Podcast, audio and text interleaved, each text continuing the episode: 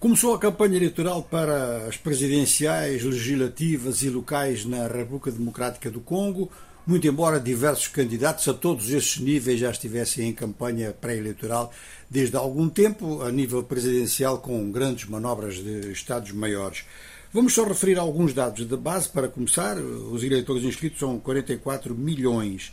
As eleições vão ter lugar no dia 20 de dezembro e os eleitores vão ser chamados a votar para a presidência, para deputados provinciais e nacionais e mesmo para conselheiros municipais, em alguns dos nossos países designados como vereadores. Ora, para deputados nacionais há 25 mil candidatos e para os provinciais 44 mil. É uma escolha bastante difícil, sobretudo nas províncias mais populosas.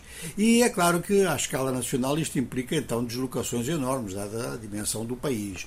Não é que seja isso impossível a outros países da mesma dimensão, mas o Congo, a RDC, atenção que é o maior país da África subsaariana e o segundo do conjunto da África após a Argélia. Bom, Olhando para as presidenciais que determinam muita coisa, embora, embora as eleições eh, legislativas, tanto provinciais quanto nacionais, sejam naturalmente muito importantes e nos municípios mais fortes, como é o caso de Kinshasa, como é o caso de Lubumbashi, como é o caso de Bukavu, são também muito importantes pela dimensão demográfica ou pelos problemas político-militares. É o caso, por exemplo, de Bukavu.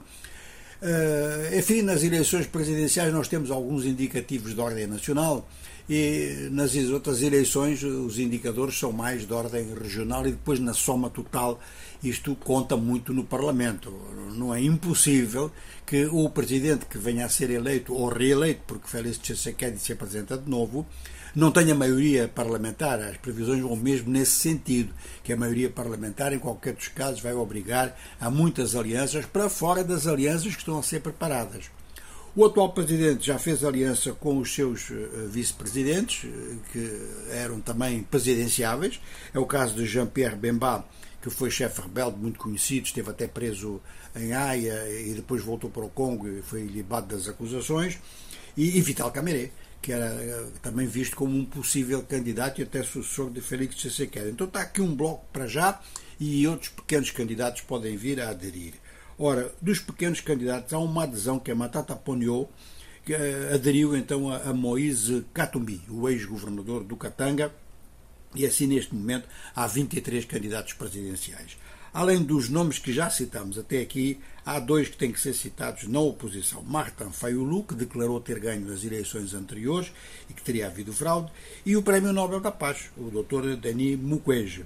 Bom, o que se tem notado é que na oposição, nesta oposição mais importante, tem havido diversas tentativas de unificação, mas de facto o que se vê é que, na melhor das hipóteses, assim, no curto prazo, a não sei que isto mais para a frente se modifique, mas no curto prazo há duas figuras da oposição que parecem estarem a atrair adesões.